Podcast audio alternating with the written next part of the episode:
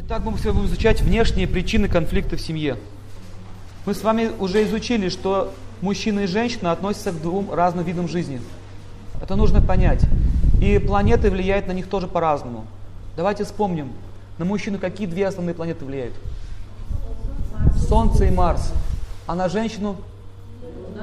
Луна и Венера. Поэтому мы видим, что тело мужчины очень сильно отличается. Это, это, они, у них тело более жесткое, мышцы крепкие, а волосы растут. И мы видим, что они активны внешне. И у них очень мало воды в организме, у мужчин. У женщины тело водянистое, воды очень много. Такая она мягкая вся. Поэтому можно понять, что эти планеты дают энергию. Это тело состоит из планет. Вы должны это понять принцип, что наше тело состоит из комбинации планет. Планета состоит из первых элементов. Первые элементы дают нам возможность проявиться в грубой материи.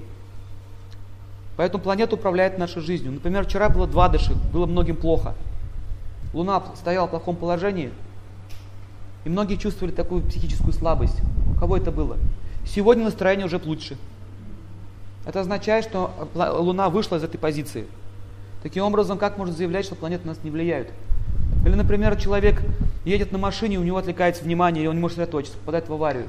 Тоже не просто так. Все планеты влияют на нас через ум.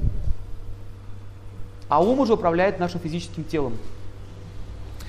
Итак, нужно еще раз повторяю, что мужчина перенимает природу ума у женщины. Перенимает ее менталитет. А женщина перенимает природу разума у мужа. Давайте вспомним. Разум какие функции, э, какие функции исполняет? Что такое разум? Нет, логика это ум. А разум? Нет, чувство это ум. Нет, это тоже ум. Вот, кто сказал вкус? Вкус счастья. Пожалуйста, не путайте эти вещи. Разум означает вкус счастья. У алкоголика вкус счастья в бутылке, понимаете? Вы ему не докажете, что это плохо. Он умом может понимать, что может это не очень хорошо, но вкус есть. Вкус, вкус означает идея существовать. Мы живем здесь для какой-то идеи, что какой-то вкус жизни иметь. Не, не вкус языка, а жизненный вкус. Какой-то стиль жизни. хотим наслаждаться этим миром. Это все лежит в разуме. Поэтому разум имеет тонкое тело. Оно обволакивает душу вот так вот. Душа – это вы, личность, повторяю. Личность, она никогда не стареет, не умирает, и не существует такого момента, что она когда-то появилась. Она всегда была. То есть мы с вами были всегда. Поэтому мы все боимся смерти. Потому что для нас это неестественно. Старость тоже неестественна для души, поэтому мы не хотим признавать этот факт. Вот ученые говорят, ну это же естественный процесс, в таком случае что ты верещишь, когда умираешь, если это естественный процесс. Должны понять, что сейчас люди находятся в глубоком заблуждении. Если это естественно, что ж туда боишься? Старости, смерти? Естественно, принимай. Нет, он не хочет. Таким образом, душу, сознание души можно увидеть по глазам. Сияние тела, сияние глаз идет из сияния души. В ведах описывается, что она абсолютно чиста, но соприкасаясь с материальным миром, она приобретает материальные качества. И чтобы действовать в каком-то из миров, ей нужно принять тело. Без тела мы не можем действовать. И тело бывает двух видов. Бывает материальное, бывает духовное. Духовное тело это не просто дух какой-то бесформенный. То есть его душа, личность и его тело, они не отличны друг от друга. Мы отличаемся. Наше тело отличается от меня. Это очень просто понять. Если я посмотрю на свою фотографию в детстве, я был маленький таким ребеночек, который писал там в кроватку, этого тела уже нет. Он говорит, оно изменилось, но его нет. Понимаете? Он же маленький был. Вот он, тельце. Где оно? Сейчас тело мужчины. Недавно было тело 15-летнего пацана. Где это тело? Нет? Каждые 7 лет, это ученые доказали, меняются клетки тела полностью. Если они меняются, то можно сделать вывод, то что остается вечным, что не меняется. Почему я остаюсь жить? Ежику понятно. В лесу. Но людям почему-то это непонятно. Кто-то заявляет, что души не существует, это абсолютно сумасшествие. Как это не существует? А с кем я тогда разговариваю сейчас? С мозгом? С кишечником? С почками? С кем я разговариваю? С личностями, которые находятся в этом теле. Так вот, э, душа, попадая в мужское тело, она начинает действовать как мужчина. Она думает, что я мужчина, потому что у меня такое тело. Мыслит как мужчина. Женщина думает, я женщина. Я женщина. И даже сейчас есть такие э, люди странные очень, которые меняют свой пол с помощью операций. Я вот видел фотографии, мне показали в, Гон- в Гонконге. Как они называются эти? Трансвеститы. Вообще не отличить. Вот женщина один к одному. И единственное, как можно увидеть, что он мужчина, это по тонкому телу. Что у него на, низшей чакре там мужская энергия. Ну им хочется так, такой у них вкус жизни, менять пол. Вы видите, смотрите, даже в этой жизни он, он реально сменил тело. С мужского на женское. Видите? Но жизнь осталась. Вот он доказательство. Если актер надевает грим на себя, но меняет свое тело, он там парик одел, там накладочки сделал, меняется тело, но характер остается. Характер сложно поменять, потому что это душа имеет характер. Поэтому можно определить, если к вам родственник вернулся. Можно увидеть и узнать его по характеру. У него будут те же наклонности, те же привычки, те же желания. Я вам расскажу одну историю. Во Франции это было, даже такой фильм был снят. В самом деле был случай такой. Жил один миллионер, он был богатым человеком, преуспевающим бизнесменом. И он очень сильно любил красную машину, мраморного дога, и у него было хобби компьютеры. Но он занимался компьютерами. И однажды, и однажды он поехал в Италию на форум, попал в аварию. Он э, попал в аварию, разбилась машина, сгорела. То есть все, все документы, все сгорело. Непонятно, кто он и что. Ну, нет, это другой случай. Он не попал в аварию, он выжил, машина сгорела. Документы пропали все. Но он выжил, но у него была амнезия. То есть он забыл, что он француз, что у него есть жена, что он миллионер, что он поехал на форум, он все полностью забыл. Но его э, с больницы потом выпустили, дали ему новый паспорт, дали ему гражданство, новое гражданство итальянское, потому что не могли найти следов. И каким-то образом он там остался жить, и через некоторое время он устроился на работу в компьютерную фирму уборщиком. И он убирал пол, и один э, клерк не мог решить какую-то компьютерную проблему. И он подошел так к нему, посмотрел, две кнопочки нажал, эта проблема решилась. И он говорит, откуда ты знаешь, простой уборщик? Не знаю. Чувствую, что нужно вот так. Понимаете? Руки делают. Талант остался, способности остались. Это, но он тело не сменил. Но память у него, он был лишен памяти. Что было дальше? Этот клерк рассказал своему начальнику, что, смотрите, такую сложную программу, такую проблему сложную решил. И он его пригласил, говорит, ну у меня тут еще проблема, посмотри, он тоже ее решил. И он, все стали знать, что этот уборщик хорошо разбирается в компьютерах. Кончилось тем, что они его взяли, уже повысили в должности, и он стал э, ну, обеспечивать компьютерные программы. Он говорит, а где вы говорит, учились? Я говорит, нигде не учился. Я не знаю, говорит. Я уборщик и больше ничего не помню. Потом, а потом он стал давать советы, как нужно сделать операцию какую-то банковскую, как нужно правильно деньги вложить. И они стали это делать и увидели, что это очень разумно. И они стали прибыль получать. Потом они его взяли в советники, потом он стал акционером. Потом кончилось так, что все акции перешли к нему. И он стал опять богатым человеком. Купил себе красную машину, завел себе мраморного дога и поехал в форум во Францию. На форум. Да, такие превратности судьбы бывают. Жена его уже похоронила, дети его похоронили, думаю, погиб человек, все. Уже оплакали его смерть. И он приезжает на форум, а она как бы наследовала его фирму. И там портрет его висел, погибшего там, в рамке там черной. И он приезжает на этот форум, представляете? Глава фирмы. И эта жена его встречала. Как она ждала, ждала, что он приедет, какой-то там итальянец. Прошло там, по 15 или 20 лет. И вот он заходит. Он ее не помнит, жена его узнала сразу. Смотрит на него. Так это же, говорит, мой муж. Или не муж? Нет, муж. И когда начал говорить, она узнала. Да, это же муж. И портрет висит. И он посмотрел, тоже смотрит его портрет висит в черной рамке. Говорит, не понял, а почему так? Что это такое вообще? Что происходит здесь? Ну, в общем, доказали, что это он. Друзья его узнали, все его узнали. Они пришли говорят, дорогой, там, ты, ты вернулся, куда ты пропал? Он их не может вспомнить. Я ничего не знаю, и что, ребята, как я пристали. Да я говорит, твоя жена. Она ему фотографии показывала. Когда ему стал показывать фотографии, там психологи с ним работали очень долго. Где-то через некоторое время он начал, начали у него проблески памяти возвращаться, и он потихонечку все вспомнил. Да такой случай был во Франции. Это реально. Даже фильм сняли. Я уже говорил.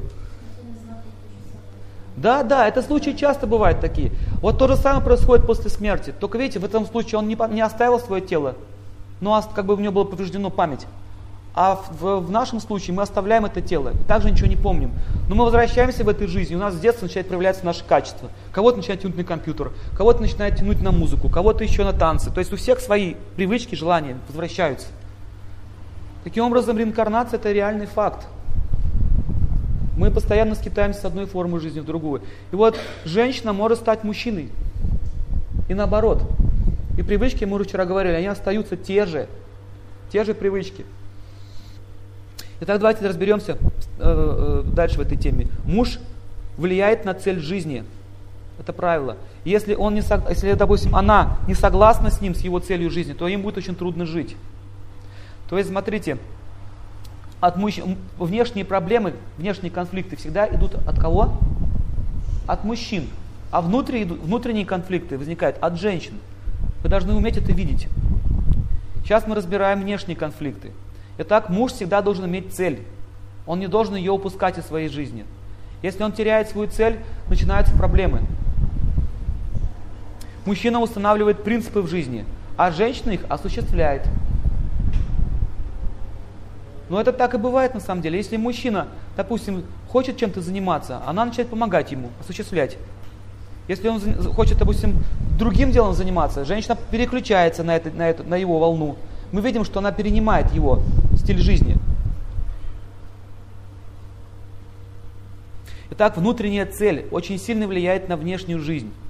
Если человек, если мужчина поставил себе цель, то он добьется ее. Пишите, есть такая формула йогическая. Йога означает связь. Перевод дословно этого слова. Пишите, йог, то есть тот, кто хочет с чем-то связаться, что-то что достичь. Видящий цель достигает ее. То есть, если вы видите цель, вы непременно к этому придете.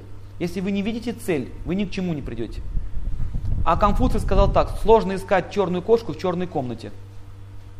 То есть, когда вы не видите своей цели, вы не можете ее достичь. Та же самая идея. То есть, допустим, в бизнесе, либо в жизни, либо в духовной практике нужно поставить цель.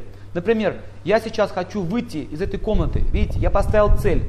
Это означает, что время разделяет меня. Время. Через пять минут я выйду. Если я ставлю себе цель, допустим, развить какую-то фирму, и почему же я не могу, почему многие не могут этого сделать? Как вы думаете? Они хотят, но цель не ставят. Они только хотят. Но человек, поставивший цель, он никогда от нее не отступает. Он идет к ней, минуя все преграды. Все равно к ней идет и никогда не отступает назад. И многие люди, как этот Остап Бендер, помните, когда он шел к своей цели, они все сдались, хотя совсем было уже, вот, вот все, цель была рядом. Они все вернулись обратно. А он дошел до нее. Таким образом, мужчина должен всегда ставить цель в своей жизни. Если он хочет, допустим, быть богатым человеком, он должен изучать, как стать богатым человеком. Не просто купить книжки, брать долг, вкладывать деньги и оборачивать их, и потом попадать на деньги. Потому что долг означает, вы берете деньги, Вместе с деньгами вы берете силу этого человека, силу его аскез, который он совершал. Понятно? Чтобы получить деньги, он что-то делал хорошее, либо очень много работал. С этого момента ему придется точно ровно столько же работать и совершать аскез, сколько он делал. Поэтому люди не готовы, они не выдерживают такого груза. Ясно, почему неудачи возникают? Он ломается под этим гнетом. И вот банкиры, которые дают деньги, вы что думаете, они заботятся о вашем капитале, что вы стали богатыми? Почему они суду дают? Потому что они знают, что 90% не возвращают. Они дают суду под залог забирают ваше имущество. Вот и все. Вот и все. Просто они очень таким образом наживаются. 10% только как-то, как-то могут эти деньги правильно использовать. Все это зависит от судьбы. И так нужно понять, что если мужчина ставит неправильную цель, вся его семья тоже идет по неправильной по дороге. Например, если он говорит, что наше, наше счастье зависит от материального благосостояния, то, что, то вся семья начинает так думать. Потому что он же цель поставил. А если он говорит, что я, я ставлю целью морально-нравственные нормы в нашей семье, а благосостояние на второе место, то он, они будут счастливы и у них будут деньги. Если он говорит, что нам, нам нужно работать, зарабатывать больше денег, что произойдет? Вся семья сквернится жадностью. И, они потом будут говорить, иди еще работай, иди еще работай, больше, больше, больше. Ты же поставил такую цель, вперед. Потому что она же осуществляет эту цель. И он думает, что же она меня пилит-то все время, а? Ну какая-то она неугомонная, и все мало и мало. Потому что с самого начала ты сам такую цель установил. Ты не, ты не воспитывал свою семью, не объяснял, в чем заключается долг, для чего мы вообще вместе живем. Понятная идея? Это очень важный момент. Еще вам хочу сказать про цель жизни. Оказывается, если неправильно поставлена цель жизни, человек может попасть в ужасное положение. Например, человек ставит целью своей жизни а, а, добиться счастья, получая какое-то жилье. И он всю жизнь стремился к этому.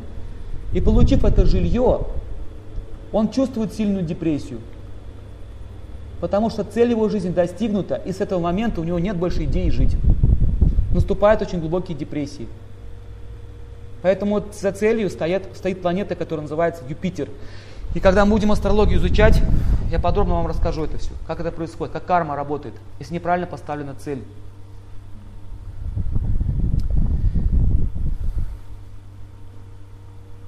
Итак, все проблемы связаны с кармой. Они лежат вот здесь. Но когда цель правильно установлена, то эти все внешние факторы уничтожаются. Вы понимаете, что карма зависит от нашей цели жизни? Ясная идея? Как делается коррекция кармы? Причем здесь махание руками? Кому-то пришли, помахал руками, у вас жизнь изменилась. Это не работает. Мы сами ее можем менять. Для этого дается знание. Итак, следующий момент. Случайности не бывает. Пишите.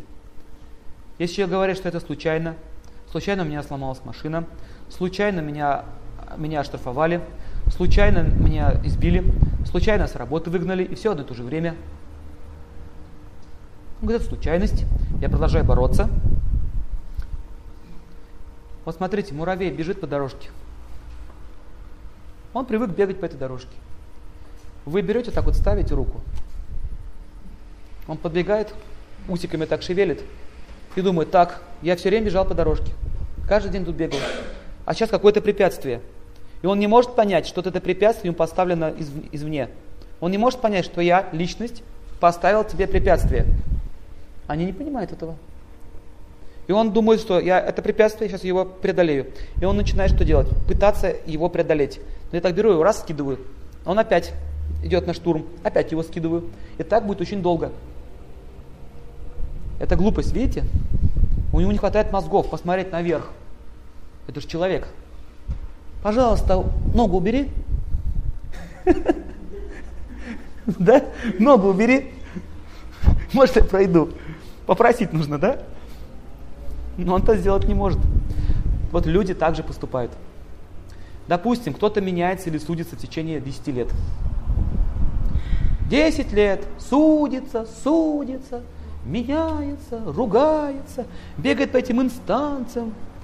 И, и все какая-то неудача, неудача, неудача. Муравей, видите? Его скидывают, а он опять. А бывают случаи, что раз само все решилось. У меня родственник, не мог, он паспорт потерял, не мог целый год его получить. Посмотрели на его звездную карту и им сказал, через год все нормально будет. Сейчас просто планета Марс плохо стоит. Через год приехал, ему позвонили с паспортного стола, сказали, приходите документы делать.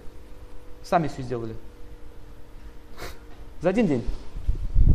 Год бегал.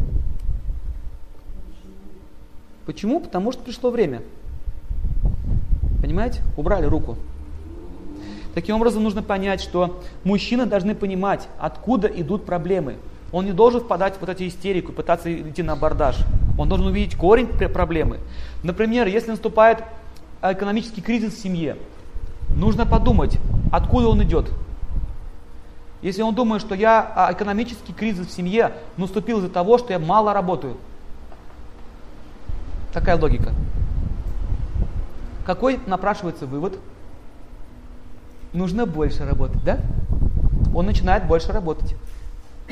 Работая больше, он, он, отдает в жертву свободное время. Но что самое интересное, материальное положение не решается. Как было, так и осталось. Дальше он думает, надо еще больше что-то сделать, надо вторую работу найти параллельную. И он опять начинает работать, отдает свое что? Здоровье уже. Получил эти деньги, раз у него заболела голова, например, какая-то болезнь наступила. Эти деньги начинает тратить на здоровье. Видите? Жена ему говорит, слушай, я думаю, что может мне тоже пойти работать. Да, да, да, иди работай. Всех надо запахать. Так, все пошли работать. Раз кто-то заболел, кто-то умер, или украли деньги, или машину разбил, на чем работал. Знакомая ситуация? Он думает, так, так, так, еще сильнее усилий надо сделать, еще больше усилий надо сделать. Проблема в том, что не хватает усилий. Но если вы уже трижды усилили, и ничего не изменилось, какой смысл дальше усиливать? Да, нужно искать причину, почему сейчас у меня нет средств в жизни. В чем причина? Это раз, разум. И мужчина что должен сделать? Он должен искать причину в себе. Как вы думаете, в чем причина? Правильно, неправильно поставленная цель. И отсутствие знаний. Две причины. Ну, в принципе, первая, одна единственная, отсутствие знаний. И что нужно сделать? В этот момент нужно успокоиться и начать заниматься благотворительностью. Как так у меня ничего нет? Как я могу дать? У меня ничего нет. Вот что есть, то и отдай. Я вам расскажу пример. У меня были знакомые, они беженцы с, с, с Грузии, когда война была, помните? И они вот только пришли, все женщины, муж погиб. И им дали такую какую-то хатку разбитую там на Кавказе и пожертвовали мешок муки. Знаете, что они сделали? Они напекли лавашей, пошли по всей деревне и раздали их. Через некоторое время люди принесли им еды еще больше. Они приготовили еду, пошли раздали еще голодным. Потом им еще принесли. Все, у них материальное положение стало меняться. Они стали кормить людей, и через некоторое время им, подарили квартиру. Они бескорыстные люди абсолютно. Не торгаши какие-то. Просто искренние люди, знают эти законы. Понимаете, как это решается? Итак, смотрите, теперь я вам объясню, как это с планетами связано. Есть такая планета, называется Кету. Вот эта планета, она влияет на нас, лишая нас чего-то. Когда запас благочестивой деятельности исчерпан, на деньги. Вы не сможете их заработать. И эта планета, это действие этой планеты нейтрализуется через благотворительность. То есть вы уже накопили неблагочестие, вам, вам не хватает уже, как это, блага. Добрых поступков вам не хватает. Вы начинаете совершать добрые поступки, начинает идти удача. Итак, от чего же зависит наш, наш бизнес, наша жизнь? Не от денег, не от долларов, не от удачных, не, не от, как они думают, удачных вложений. Зависит от фортуны, а фортуна это богиня. Ее зовут Лакшми на санскрите. Так в, в Индии так деньги называют Лакшми. То есть удача. Это фактор, которым мы не можем управлять. Правильно? Какие-то неожиданные ситуации возникают, непредвиденные совершенно. Итак, мужчина, он не должен впадать в панику, когда наступает в семье кризис, он должен подумать, что нужно сделать, и грамотно решать проблему. Он не должен впадать в истерики, сходить с ума, в депрессию впадать и так далее. Он просто должен начать думать, что мне надо сделать. Следующий момент. Женщина может получить силу, если она слушается своего мужа. Если она слушает своего мужа, она перенимает его разум, и она становится уважаема все ее начинают уважать, потому что она переносит умонастроение домашнее во внешний мир. И мужчина, который уважаем женой, тоже будет уважаем в обществе. Потому что я уже говорил, помните, он не нуждается больше в этих эмоциях, чтобы его все уважали. Он и так уважаем. Он выглядит очень уважаемо. Если кто-то на него, ты там ничто, а его это не задевает. Зачем? Ну, какой-то там. Меня жена есть, она меня любит, уважает. Понятно? То есть мужчина получает силу от нее, а она получает силу от него. Таким образом они друг друга защищают. Вот по поводу того, что я тут кто-то сказал, исламские какие-то вещи проповедую. Видите, разница большая. Тут равенство. Никакого геноцида нет. Мы, женщина имеет свою силу, мужчина имеет свою силу. Просто каждый выполняет свои обязанности. И так нужно понять, что есть глупые желания. Эти глупые желания приводят к страданиям. Глупые желания возникают из-за отсутствия знаний. Итак, знания и желания должны совпадать. Я хочу стать миллионером. Это еще не факт, что ты им станешь. Смотрите, что просто стать богатым человеком, для этого нужно как минимум родиться в хорошей семье. Уже фактор. Фактор? Фактор. Хоть какой-то иметь капитал, тоже фактор. Дальше, нужно иметь разум, тоже фактор. Нужно иметь качество характера, чтобы управлять, тоже фактор. Один миллионер здесь в России а, приходил на прием, и мы с ним разговаривали. Он спросил, как нужно управлять моим, моим подчиненными. И у него такая была одна проблема, что рабочие ему очень сильно завидовали. И я им подсказал, сделайте так, соберите всех. Вот там есть у них один какой-то заводной, он всех заводит. Вы его вызовите, отдайте ему все ключи, все бумаги, все, весь пакет вот этот. И скажите, все, ты начальник, управляй. Вот это способ. Кто-то выступает против вас, отдайте на, попробуй. И когда это произошло, мы потом, ну вот это сделка, я ему сказал, он рассказывал. Я, говорит, собрал их, я говорю, вы тут что-то какие-то претензии предъявляете, хорошо, нет проблем. Подойдите сюда, говорит. Вот вам ключи от сейфа, вот вам все бумаги, банковские счета, вот управляйте. А я пойду за станок. Все? Всем стало ясно, что ты этого не можешь, и они этого не могут. Поэтому, пожалуйста, выполняйте вы свои обязанности, я буду свои. Понятно? То есть люди, которые завидуют, это означает, что они хотят иметь это благо, как ты, но не имеют при этом, при этом качеств. Итак, следующий момент. Мужчина должен управлять бюджетом семьи. Почему он? Как вы думаете?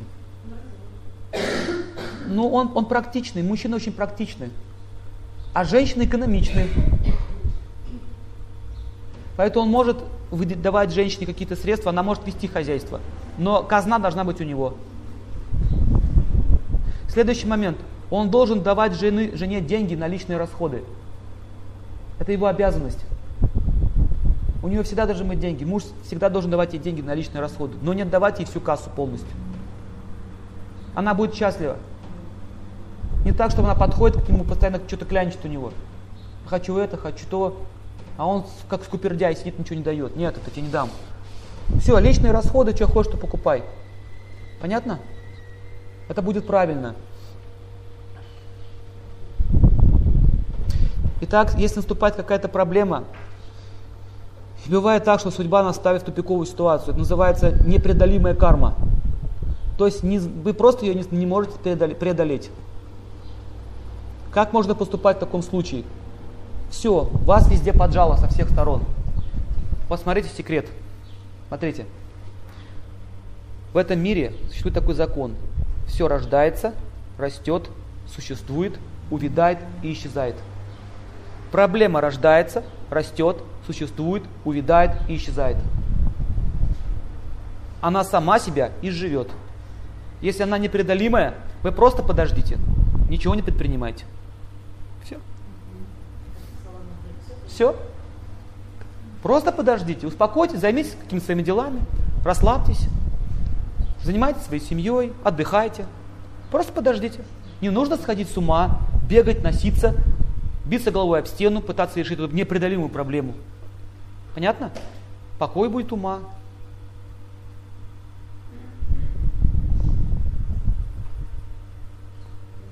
Классно? Все само живет. В этом мире нет ничего вечного.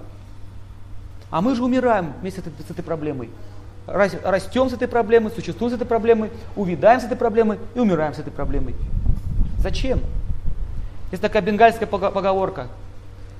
Караван идет, а, собаки лают, караван идет. Я, я сижу и смотрю на это все, наблюдаю. Со стороны. Можно на этот мир смотреть со стороны, наблюдать, как все это происходит. Все пройдет. Но он был разумным человеком. Что думаете, они раньше не знали всего этого? Все это они знали. Итак, нужно понять, что мужчина должен вырабатывать все терпение. Это э, терпение, терпимость у него должна быть. Он не должен катать истерики. И, кстати, на войне в тяжелой ситуации выживали такие мужчины, которые имели обладанием, силу обладанием, терпением. Вы знаете, как раньше военных тренировали? Их особо не учили там какому-то супер там, боевым искусством. Что тут, что тут мудрено? Пошел по голове саблей дал и все. Думать не надо, понимаете? Ну, какие-то правила учили. В основном их тренировали так. Например, была команда закопаться в землю, лежать три дня. В земле. Представляете? Спрашивают, зачем это нужно? Если они смогут полежать в земле три дня, у них выработается терпение, аскеза будет. Вот такая армия будет непобедима. Суворов, кстати, победил именно, именно таким образом. И никому в голову не придет мысли, что старичок 70-летний с этой армией 50-тысячной перейдет через ледяные горы и нападет на армию, которая состояла из 500 тысяч человек.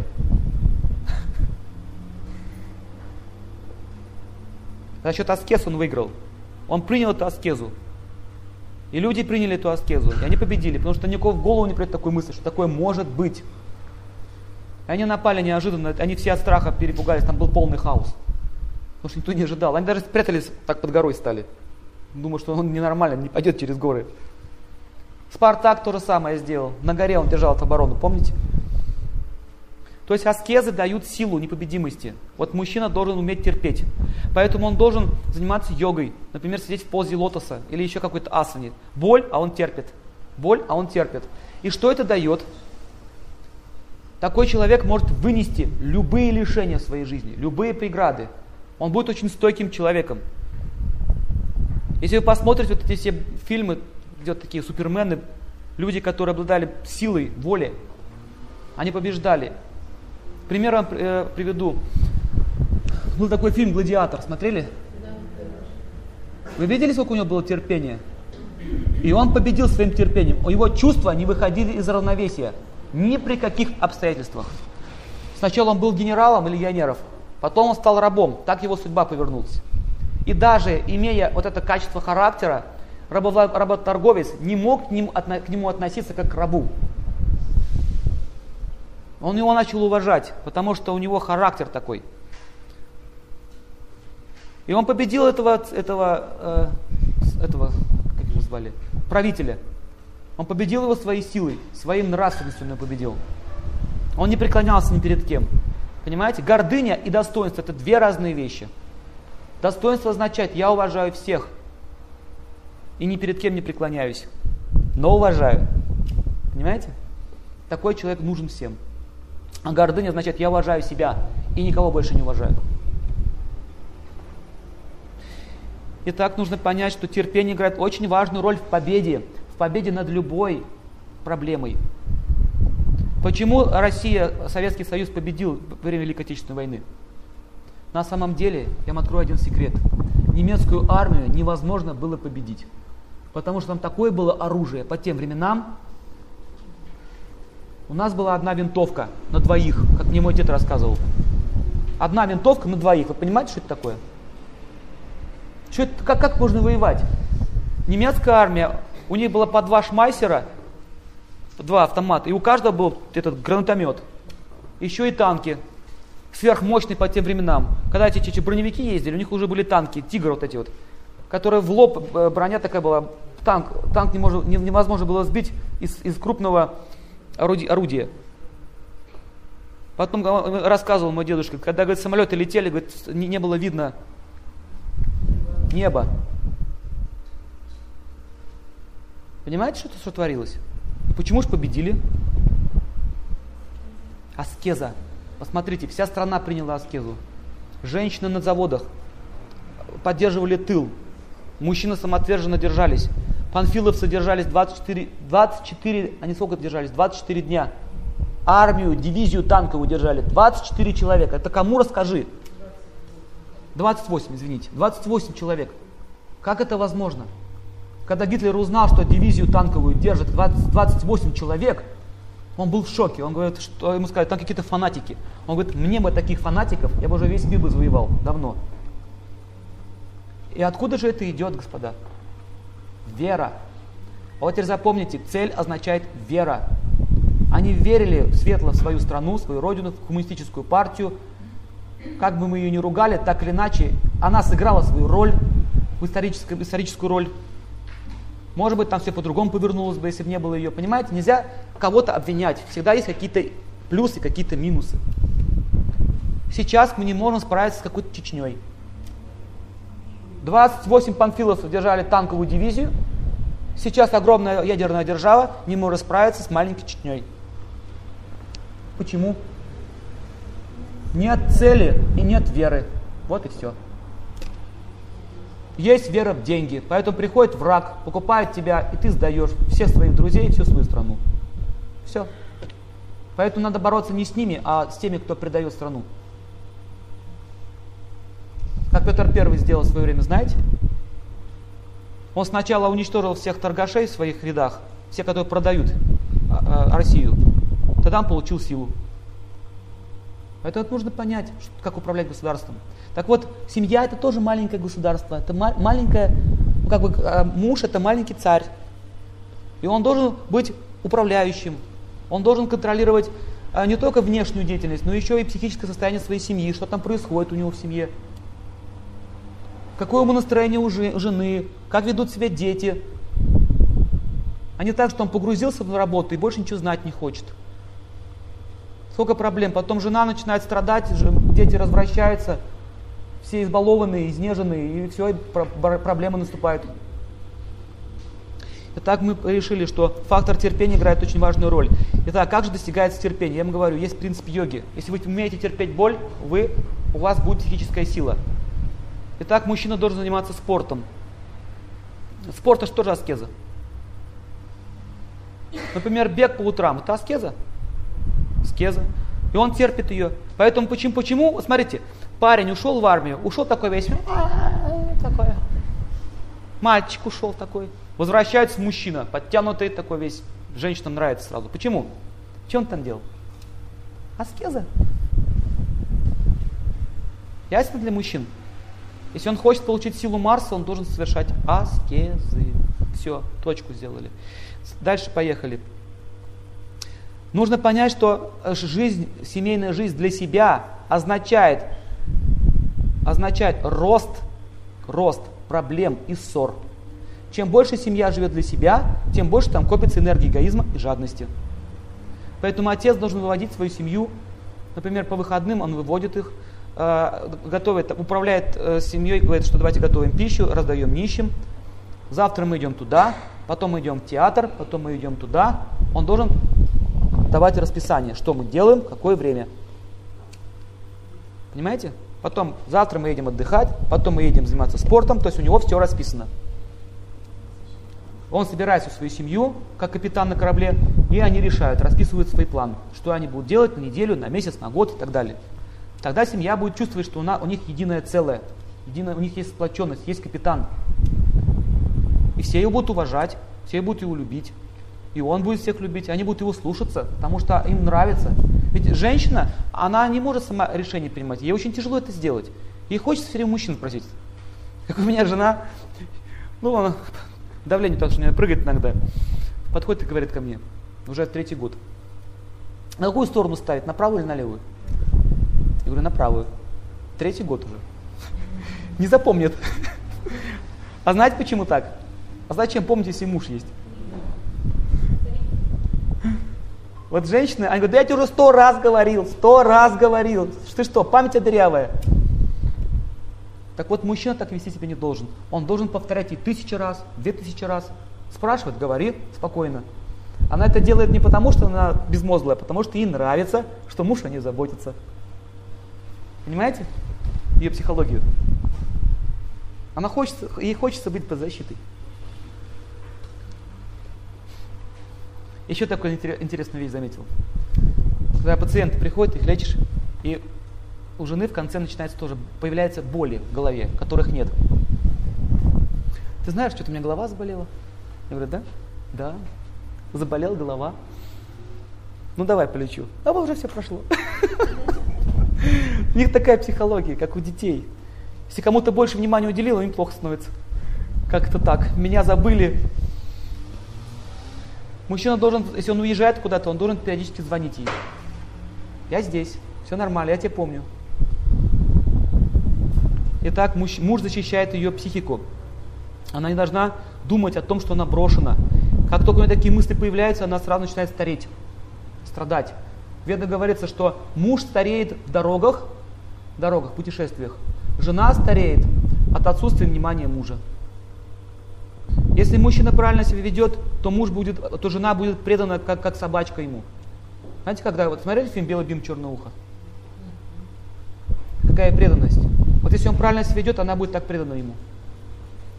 Это естественно, ему не нужно будет кричать. Ты должна быть такая целомудренная, верная, почему ты так все ведешь? Просто выполняй свои обязанности и все. Все само будет происходить.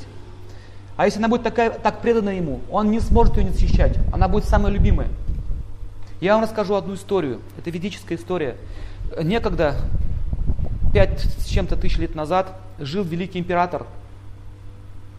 Тогда он еще, когда эта история произошла, он был еще принцем молодым. Он был, он был сыном великого царя Бараты. У него было пять братьев. И вот этого брата старшего его звали Пхима. И однажды он поехал в лес охотиться. Иногда воинам разрешается охотиться, они должны упражняться. Но они охотились, знаете как? Не так, что там на сусликов, там, на птичек с ружьем. Он с голыми руками там выходил на тигра или на медведя и сражался с ним. И вот на Руси с тех пор эти обычаи остались. Это тоже ведические традиции. То есть могущество мужчины проявлялось в том, что он не какую-то там бедную корову зарезал, понимаете? Или какую-то там куропатку подбил. А что он выходит и вызов кидает. Он воин, он должен уметь сражаться. Это ему разрешалось это делать. И вот он сражался с этими свирепыми животными. Там описывается, что он сражался с саблезубыми тиграми. Представляете? Голыми руками. Это означает сила. И есть такой вид жизни, сейчас ее на земле уже нет, они ушли отсюда. Но раньше был такой вид жизни, они назывались ракшасы. Но ракшасы такие живые существа, но они страшные, у них большие зубы, уши, но в человеческом облике. Вот эти снежные люди похожи, они и есть ракшасы. Очень похожи на них. Такие полуобезьяны, полулюди. И вот однажды женщина Ракшасини увидела прекрасного принца, и она влюбилась в него. Но она была Ракшасини. Это как бы нечеловеческая форма жизни. Но они разумные. И по ведическим традициям, если женщина припадает к стопам мужчины и просит у него защиты, он не имеет права ей отказать. Да? Вот она подходит к нему, так стопам касается и говорит, не, не откажи мне, я должна стать твоей женой. Поэтому раньше они не касались друг друга, они старались держаться на стороне. Потому что они знали, что женщины так могут сделать. И она, она подкараулила, она забралась на большую пальму, сидела на этой пальме и ждала, когда этот, этот мужчина проедет на своем коне. И она прыгнула прямо ему на спину, прямо на коня сзади. И он испугался, он думал, какой-то ну, напал на нее, он ее, короче, скинул. А она так продумала. Он ее скинул, она попала прямо ему к ногам. И она схватила за его стопы и говорит, о, прекрасный царевич, неужели ты убьешь меня, женщину? Я вижу, ты из царского рода. Неужели ты это сделаешь? Он, нет, я этого не сделаю. Ну, я думал, кто-то на меня напал. Простите меня, пожалуйста, там, я не хотел. Я, говорит, вижу, вы, говорит, Ракшасини, говорит, и, пожалуйста, только не обижайтесь на меня, я вас ничего плохого не сделал. Она такая, но я же, ну, ну я же, говорит, коснулся твоих стоп, поэтому ты должен исполнить все мои желания. Ты же, говорит, царского рода, ты же не откажешься от, от, от этих традиций. Он говорит, да, конечно. Какое желание? Спрашивай, выполню все. Ты сказал, что выполню все мои желания. Говорит, да. Так вот мое желание, я хочу, чтобы ты стал моим мужем.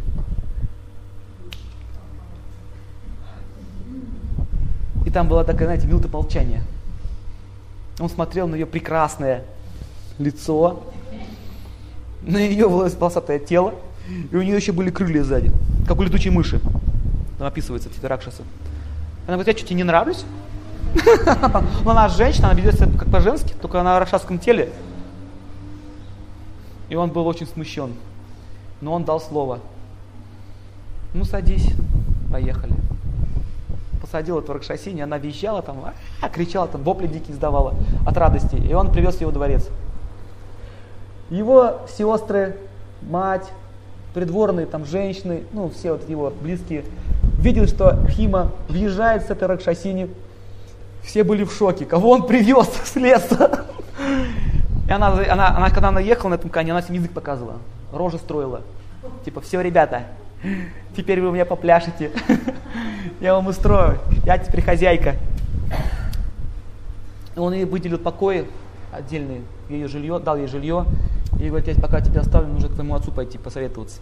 И он пришел к отцу, и он упал к ему, к его ногам и говорит, отец, говорит, я так вляпался. Вот такая ситуация. Я, говорит, молодой, говорит, молодой, говорит, принц, говорит, у меня есть, говорит, девушка на примете. Но я дал слово, что женюсь вот на этой Ракшасине. Он говорит, покажи мне ее. Ну, открывает там, смотри. И он говорит, как ты умудрился, где ты ее нашел? Это же Ракшас так получилось, такова, говорит, воля богов. Я не знаю, говорит, как произошло. Просто она припала к моим ногам, вцепилась и потребовала от меня эту клятву. Конечно, там все были недовольны. Но долг есть долг. И что они сделали? Они созвали мудрецов, пригласили великого мудреца, что он посмотрел судьбу его. И он пришел в этот дворец, он погрузился в медитацию и сказал, все нормально, успокойтесь. Вот эта Ракшасини спасет, говорит, ваш род и говорит, он, он спасет самого, она спасет самого Пхиму от великой опасности. Если говорит, он выполнит свой долг. Если же он не выполнит свой долг, он погибнет, и погибнет его династия. И он ушел. Но раз мудрец сказал, он так и сделал. Короче, была свадьба. Это вот там Махабхарате это все описывается. Была свадьба. Там все вроде как свадьба, но все такие были. Ну, представляете, черта привести, свадьба. И вот этот, вот этот принц Пхима, он, он, конечно, внял молитву, ну, э, наставление этого мудреца, но все равно его сердце было не радо. Вы сами понимаете, молодой парень, такой вот, чудовище. Она довольная, там смотрит на него в полном, в полном восторге, вела себя очень дико. И знаете, чем это все кончилось? Он стал ее воспитывать, как муж. Он ее учил манерам, царским привычкам, что не нужно, говорит, э, во время еды садиться на стол на корточках, есть со стола. Он прямо ее так снимал оттуда. Если такой фильм снять, это будет такая интересная история. Это описывается в Махабхарате. Дальше описывается, что у них, у них были еще наложницы. Знаете, такие наложницы? Наложницы, они, ну, подруги его. И когда подруги смотрели на него так ласково, она это все секла. Кто, кто как смотрит на ее мужа. И она ночью влетала в окно, с таким вот ножом кривым, вот так садилась на, ну, на ее грудь и говорила, если еще раз посмотришь на мужа, я тебя отрежу горло. И ты все, все, все, все. Только, говорит. В общем, вот так себя вела. Ракшасы, они имеют мистические силы, они могут видеть как бы через стены на расстоянии. И однажды Пхиму хотели убить, отравить его. И она это дело усекла, она почувствовала запахом, что яд в его еде. И там был большой пир, вот эти враги, которые устроили, он уже взял бокал с ядом, дал, дал тост и хотел выпить его. Как вдруг влетает этот Аршатини, прыгает на стол, ногой выбивает у него эту чашу. Э, дальше она сейчас свернула весь стол, там все было отравлено. Свернула весь стол и начала избивать вот этих людей. Летать их, избивать всех. В общем, он ее еле поймал, успокоил, ты чего делаешь? У меня пена аж рта шла от злости, говорит. Ты чего делаешь? Ты с ума сошла? Как можно? Это же царские особы. Ну что, войну, говорит, хочешь? Она, ее потом долго успокаивали, там заперли в комнате. Только потом она объяснила, что там был яд. Когда взяли это, это, ну, это, это вино и проверили, там действительно был яд. Так она очень, очень много раз она его спасала.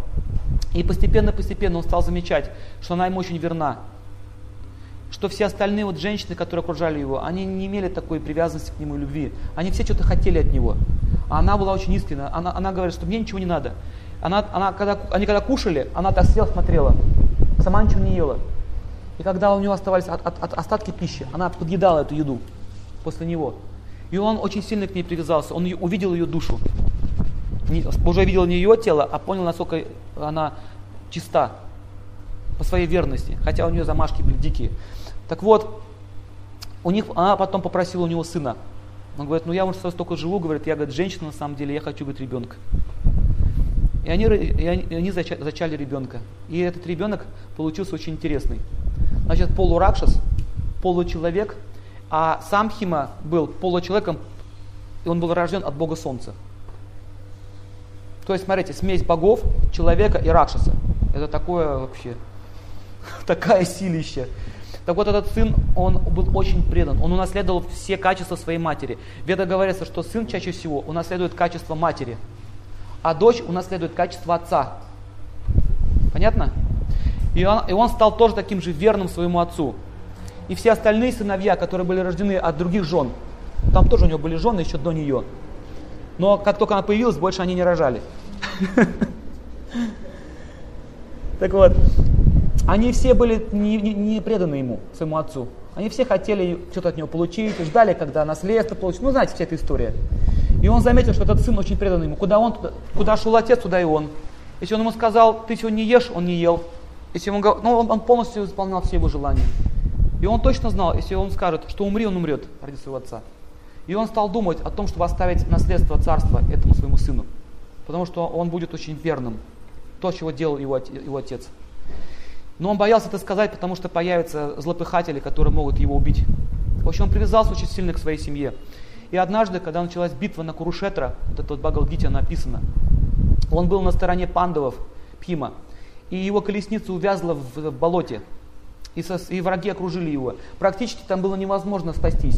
А, Пхимасена был а, воином, который мог сражаться один с многими-многими тысячами людей.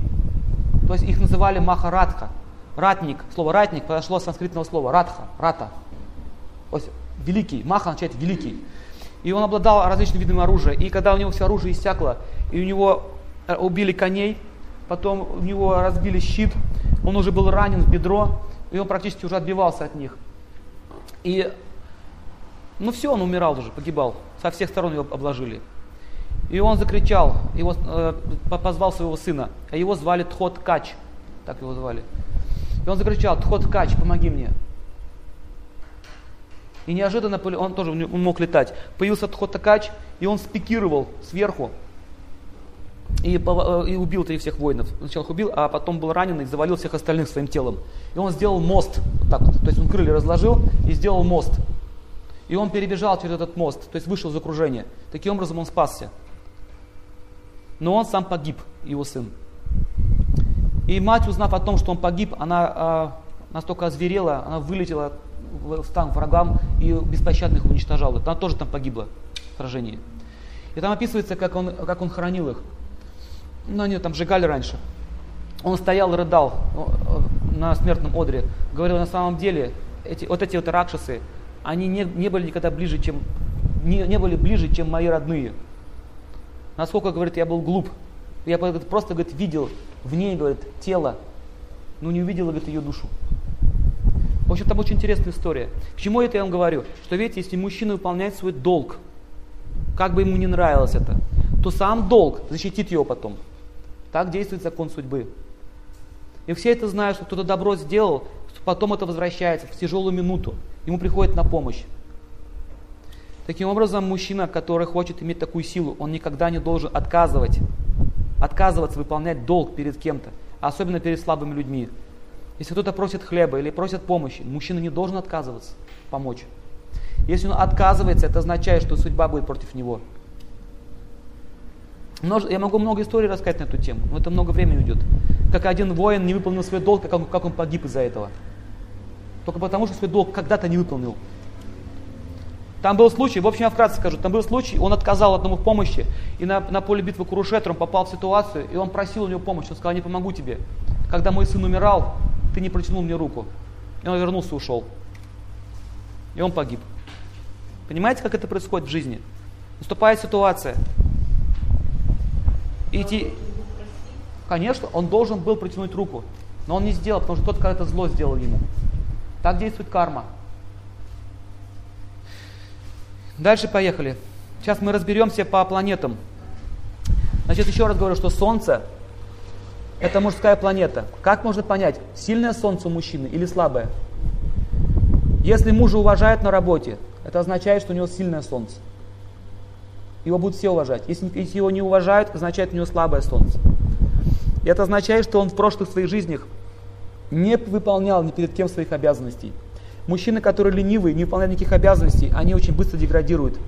Они теряют все свои качества. И так эту проблему решает жена. Допустим, если у него нет силы солнца, то она может эту проблему решить. Как? Как? Уважая его. Он не уважаем, и сам себя он не уважает, потому что у него солнце плохое. Но он начинает его уважать, и эта сила начинает проникать в него. Он постепенно начинает привыкать к той идее, что он мужчина и что он уважаем. начинается рост солнца. И она должна делать так, чтобы он начал выполнять свой долг. Не ругать его за это, а просить у него. В общем, сила женщины в просьбе.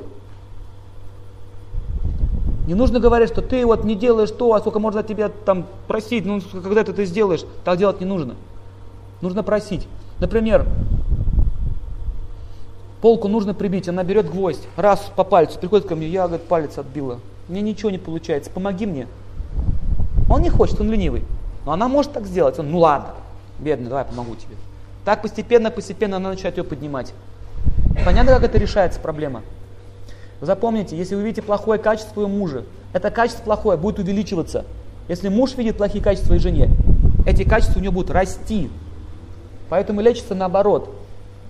Их нет, но вы начинаете их видеть. Понятная идея? Очень сложная задача, но это работает. Проверено уже опытом. Итак, человек со слабым солнцем, он будет не такой неуважаемый. Однажды в деревне я видел случай. Женщина пришла ко мне за советом, говорит, вот муж у меня вот пьяный постоянно, кто его не уважает, на работу не берут, что делать? Начните его уважать. Вот он что-то сделал хорошего, прославляйте его. Сделал плохого, ничего не говорите. Все, надо. Какой смысл об этом говорить? Он и сам знает, что это плохо. И постепенно, постепенно, смотрю, через годик, смотрю, он уже так идет, что-то несет, говорит, уже мужчины с ним за руку здороваться начали, он стал хозяйством заниматься. И он говорит, куда идешь? Да вот, Жена попросила. Несу. Такой весь из себя уже. Все, значит, ну ух ты. Толик стал меняться. Уже стал не Толик, а Анатолий. Кстати, по поводу Толиков, Васьков. Муля, не нервируй меня. Помните? Муля, не нервируй меня. Вот запомните, если вы будете мужа называть Толик, Васек, Санек, он и будет Саньком. Никаких Саньков нормально, с уважением. Анатолий. Понятно? Муж то же самое должен относиться к своей жене с уважением, но он может ласково называть ее. Ну не так, что галюнчик. Вот эти слова, как галюнчик, лизок. Это же все проститутские наклонности. Что такое лизок? Это твоя жена, а не лизок. Он должен уважать ее. Зайка, киска нормально, но не лизок. Котенок это тоже нормально. Мужчина может так женщину называть ласково, но проститутскими кличками лучше это не делать. Он не должен и с ней так обращаться. Иначе она будет так себя вести. Потом будет ее за это же бить. Что самое интересное. Итак, женщина, которая чувствует, что муж ее уважает, она будет его ценить. Она будет гордиться им. И все будут думать, ого, какая жена. Итак, сильное напряжение в работе, в общении. Эту, эту проблему снимает муж.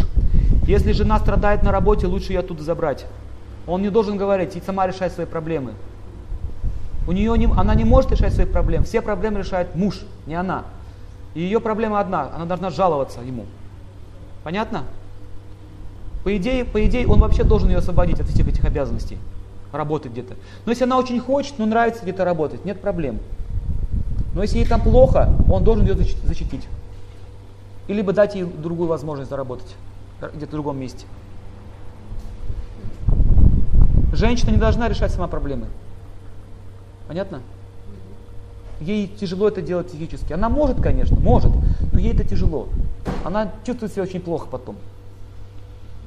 Итак, давайте дальше рассматривать.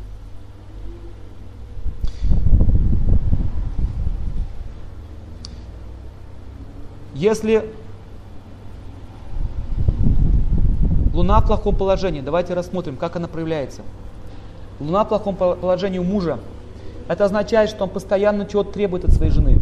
Смотрите, если мужчина требует от жены чего-то, это означает, что он не понимает идеи, как надо жить в мужском теле. Она должна от него требовать чего-то. Это нормально для нее. Но не он. Таким образом, она будет в нем видеть ребенка, но не мужа. Плохая луна означает, он очень беспокойный, он постоянно нуждается в какой-то вот защите, мужчина. Говорит, мне плохо, плачется все время ей. Сопли распускает. Он может огорчаться, он может огорчаться, может. Но он не должен проявлять слишком много чувств перед ней. Понимаете, да? Не то, что он как танк такой железобетонный. Он может сказать, да, мне неприятности легкие на работе. Но он должен говорить, ну, ну нет, он на работе, вообще, ой, кошмар, я, что мне делать? Все, это все портит. Итак, когда Луна в плохом положении, мужчина становится таким очень нервным, обидчивым, обидчивость, не мужское качество. Это чье качество, помните, проходили с вами? Женское. Если он обижается, то она будет гневаться по-мужски. Если она гневается по-женски, то он будет по-мужски гневаться. Понимаете? Все вот так вот, в зеркальном отображении. Муж и жена это зеркало. Итак, обида означает женское качество, и он должен изжить себе эту привычку, вообще обижаться на кого-либо в целом. Это не делает чести. Я обиделся на вас, на всех, все, пошел. Ну иди. Дальше. Сразу грубость появляется у жены. Видите? Доброта – это хорошая луна. Муж должен всегда быть добрым. Он не должен быть таким, знаете, солдафоном. Раз, два, айн, zwei, драй. Вот таким не должен быть. Он должен быть добрым, но строгим. Видите? Две вещи. Строгость и доброта. То есть вовремя себя останавливать, вовремя тормозить ситуацию. Беспредел этот в семье. Наказывать с добрым сердцем.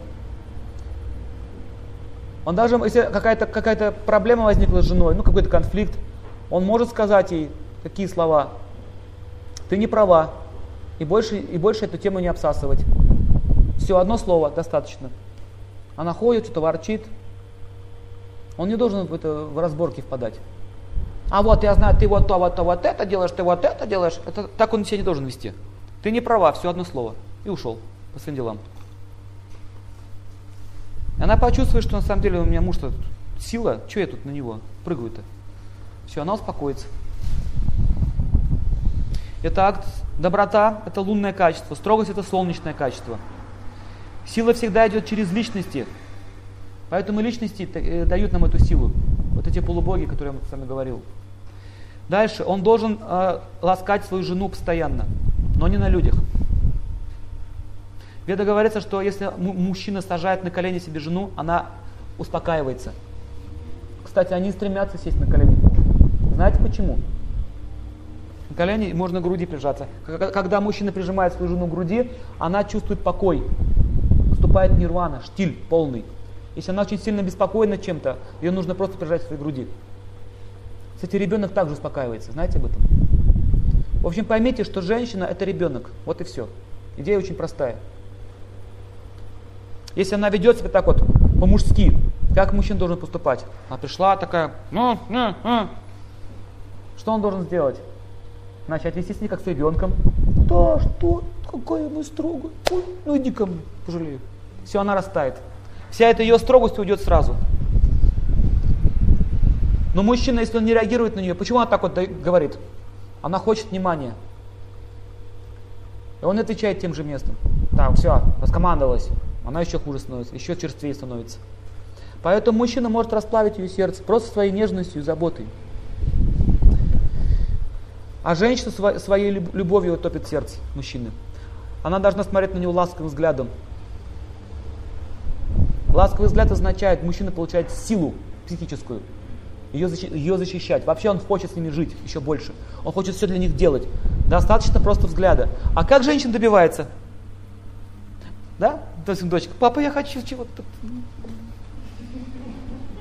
И он не может, ну пойдем куплю. Да? А если мужчина так делает к жене, пойдем домой. Это уже ненормально.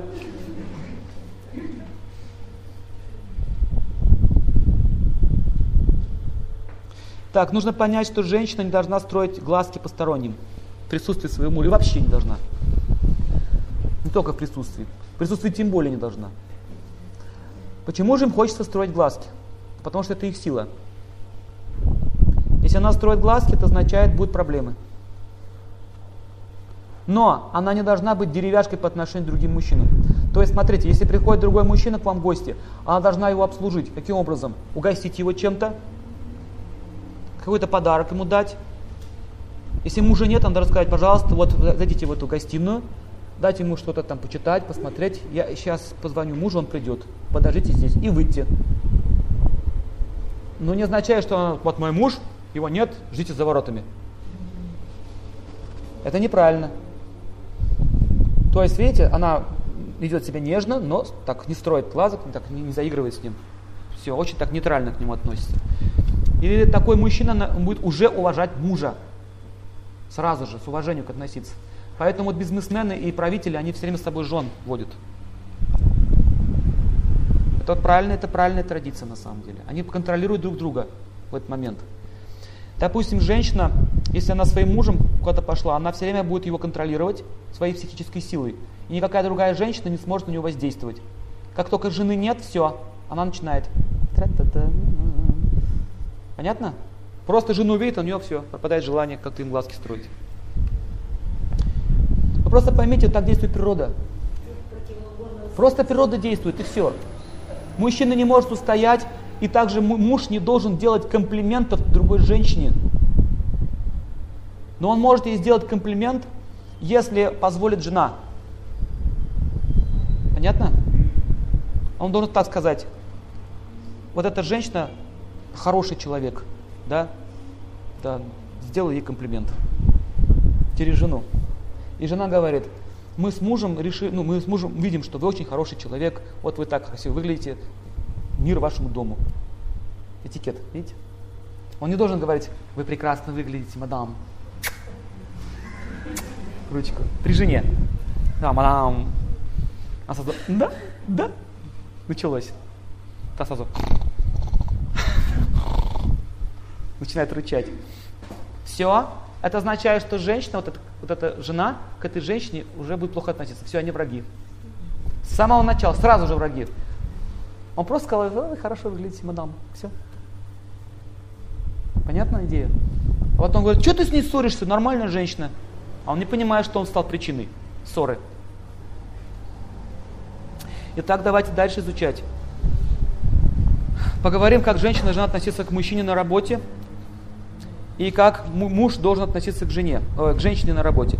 Смотрите, если мужчина имеет в своем подчинении женщин, он всегда склонен переносить свои семейные отношения на работу. Это ошибка. Например, у него есть э, женщина, ну, допустим, секретарша, и он говорит в присутствии других, Машенька, смотрите, Машенька, не Мария Ивановна, а Машенька, принеси, пожалуйста, чаю. Смотрите, что будет дальше.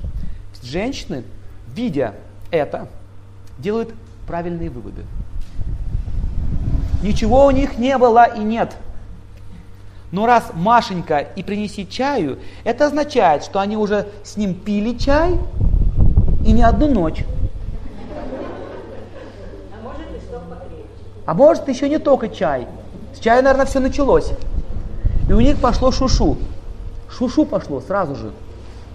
Когда шушу пошло, появляется женщина с моральными нравственными нормами, которая обязательно должна восстановить справедливость. И она обязательно сообщает жене, что происходит с Машенькой и ее мужем. Ничего нет на самом деле. И она начинает от своего ума, уже от сплетен, доносить мужу, что происходит. Не мужу, извините, жене. Жене. Жена начинает звереть потихонечку начинает следить. То есть, смотрите, возникает напряженная ситуация, хотя ничего не происходит. Дальше, женщины имеют такую склонность, они иногда забывают, кто у них мужчина. Женщины, надо забывать, кто у них мужчина. Вот кто их начинает очищать, они уже начинают к нему привязываться. Так, так устроена природа. У меня был такой случай в школе. Я защищал одну девочку, она была слабенькая на разум. Я ее защищал, защищал, защищал, защищал, просто потому, что я не хотел, чтобы ее бежали. Но я не собирался на ней жениться, у меня даже таких мыслей в голове не было. А она решила, что я ухаживаю за ней, и я должен стать ее мужем. Все, такова природа женщин. Если ты защищаешь ее, это означает, все, ты мой муж. И в один прекрасный день, она мне заявила, типа, когда женимся? Да и вообще-то не собирался. С этого момента я стал врагом народа. Она пошла, повесилась. Ну, ее спасли. Так вот, родители там судились, подали в суд, что я ей, ей заморочил голову, что я ее соблазнил, что я такой негодяй. Из-за этого она повесилась. Это лично в моей жизни было такое. До сих пор помню этот кошмар. Мне ничего дурного не было вообще в мыслях. Понимаете, как это происходит, когда мы не знаем природу друг друга? Парень с девчонкой погулял, он просто за ручку ее подержал, потанцевал, сказал ей пару ласковых слов, она уже думает, что это мой муж. Подсознание. Или уже, уже считает, что у нас у него серьезное отношение ко мне. Потом он говорит, до свидания, пошел другой, она переживает развод, как будто у нее семья рухнула. Хотя ничего не было. Ты какой вывод Тогда я никакого вывода не сделал. Тогда я, тогда я так и не понял, почему вообще это произошло. Я был очень огорчен, что я хотел хорошее, и остался негодяем. Связанный с сильными женщинами? Нет, сейчас вывод правильно сделал, что нужно было делать по-другому. Надо было просто отцу сказать, отец должен был ее защищать. Или, или она должна была замуж выйти вовремя. Ну, в общем, я не должен был этого делать. Или я должен, или я должен был ее защищать так, чтобы она этого не видела позвать этих ребят и там с ними разбираться. Но не, не, не в ее присутствии. Понимаете? Но это я же не знал. Знаний-то нет. Я, я уверен, что многие из вас попадали в такие ситуации.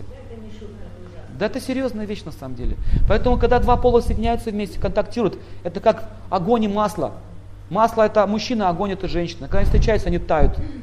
Ну, огонь, огонь еще больше разгорается, а масло начинает таять. Понятно? Не шутите с этими вещами. Сколько людей из этого гибнет. Империи из этого гибли. Потому что нет знаний. И так нужно понять, что вот он Машенька сказал ей, возникает сплетни. Дальше это еще не все. Э, женщины, они не могут терпеть, когда в их присутствии кто-то кто лучше. А мы что, хуже? Потому что они тоже хотят, чтобы мы сказали ласковых слов. И они начинают ей завидовать. И у них начинается конфронтация. Все разделяется пополам. Они начинают там сражаться друг с другом. Поэтому мужчина, напомните, никогда не должен на работе с другими женщинами вести себя фамильярно. У меня лично был такой случай. Слишком близко с пациентом в отношения зашел с женщиной. А сначала я был Сергей Владимирович, потом остался Сережа, потом Сереженька, потом Сергунчик. Через некоторое время. Только потому, что я слишком много стал уделять ей внимания. Понимаете? Такова природа женщины. Попробуй ей скажи, что я не сергунчик. Вот эту идею вы должны понять, особенно мужчины. Так, дальше поехали. Итак, дальше что? Когда муж узнает, что вот это вот из этой Машеньки возникают проблемы у меня с женой, он эту Машеньку увольняет. Машенька вообще ни при чем, ты сам виноват, ты же ее еще и уволил. И эта Машенька, она думает, как тебя отомстить. Еще враг появляется. Все, видите, наживает себе кучу врагов. Из ничего, кажется. И так нужно дальше понять, что разумный мужчина всегда привлекается целомудренной женщиной. Она никогда не должна вести себя как фифа. Знаете, такие фифы ходят. Такая бабочка. Если женщина хочет серьезно выйти замуж за серьезного мужчину, она так себя не должна себя вести. И мужчина, если он так себя ведет, тоже как фифа, такой весь. И не привлечется нормальная девушка. Поэтому с самого начала мы должны знать, как себя вести. Итак, давайте посмотрим планету Марс. Мужская планета. Управляет волей, преодоление трудностей. Планета Марс означает воля. благородство, защита. Марс, если сильный в гороскопе человека и качественный, качество еще есть, такой человек будет очень честен, он будет защищать. Сила и справедливость стоит одновременно. Рыцарь, одним словом. Тот сильный Марс. Бывают люди с сильным Марсом, но у них некачественный этот Марс. Это люди такие, они используют силу Марса во зло.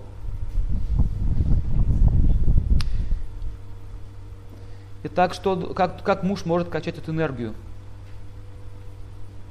Он не должен сильно привязываться к сексуальной жизни. Он не должен сексуально зависеть от своей жены. Если он постоянно домогается ее, это означает, что сила Марса у него падает. Она, чем больше он будет ей наслаждаться, чем меньше она будет его уважать. Запомните это. Такой закон. И знаете, как определить? Много занимается сексом человек или мало, или, или упорядочено у него. Мужчина, который сильно привязан к женщине, он ведет себя как тряпка. Она так вот им водит, как хочет. Подкаблучник его называют. Она сама его не уважает, и все его вокруг не уважают. Он превращается в ничтожество. Если вы можете увидеть, что животные так себя ведут. Я однажды видел такой ужасный случай. А, а собака, у нее были лапы перебиты задние. Машина переехала. И кости срослись неправильно, и она не могла двигать. И она вот бегает на передних лапах по асфальту, у нее все ноги в крови. Постоянно. Вот она сидит, и будучи уже больным инвалидом, когда пробегает сучка, она все равно, он все равно бежит за ней. У него прямо ноги все в кровь. Течет кровь вот так вот. И она все равно бежит, эта собака. Вот так же мы себя ведем. Она будет его бить, издеваться над ним. Все будут над ним издеваться. Но он все равно будет присмыкаться перед ней. Лобзать ей ноги. Понимаете? Это очень сильно унижает. Это возникает из-за того, что он очень сильно привязан к сексу. Понятно? В ведической традиции жена, жена просила у мужа зачать ребенка. Просила. И то он еще думал, стоит это сделать или нет. И описывается, чем меньше человек занимается этим, тем крепче у них союз, чем больше у них гармонии. Чем больше он занимается сексом, тем меньше счастья. Но у нас сейчас, видите, сексуальная культура другая. Следующее нужно понять, что мужчина должен ставить обеты в семейной жизни. Не обеды, а обеты. Обет означает какая-то клятва.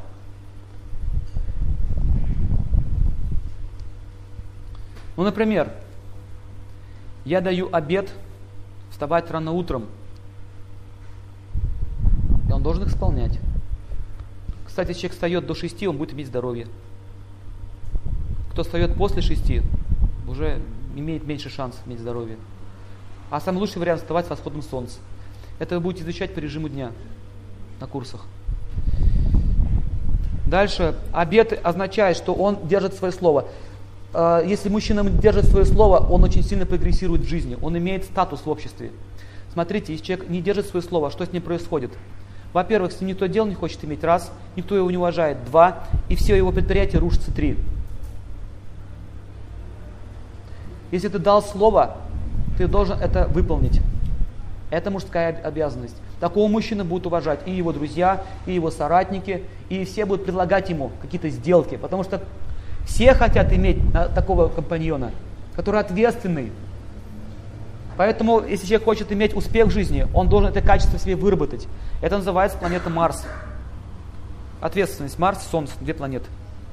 Если он поставил какую-то цель, сказал, так, завтра мы едем на море. Все, он сказал слово. Если завтра он сказал, я не еду на море, я передумал. Вся семья падает в депрессию. Знакомая ситуация? Если у него меняется постоянно мнение, меняется постоянное желание, это означает, что он не держит свое слово, разрушает семейные отношения. Понятно?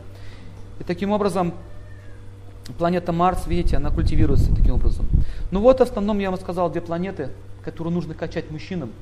Все остальные, там Венера, Меркурий, они тоже имеют роль в жизни мужчины, но это уже второстепенные. Две основные это вот эти две планеты, Марс и Солнце. Сейчас мы отдохнем и потом начнем изучать внутренние проблемы.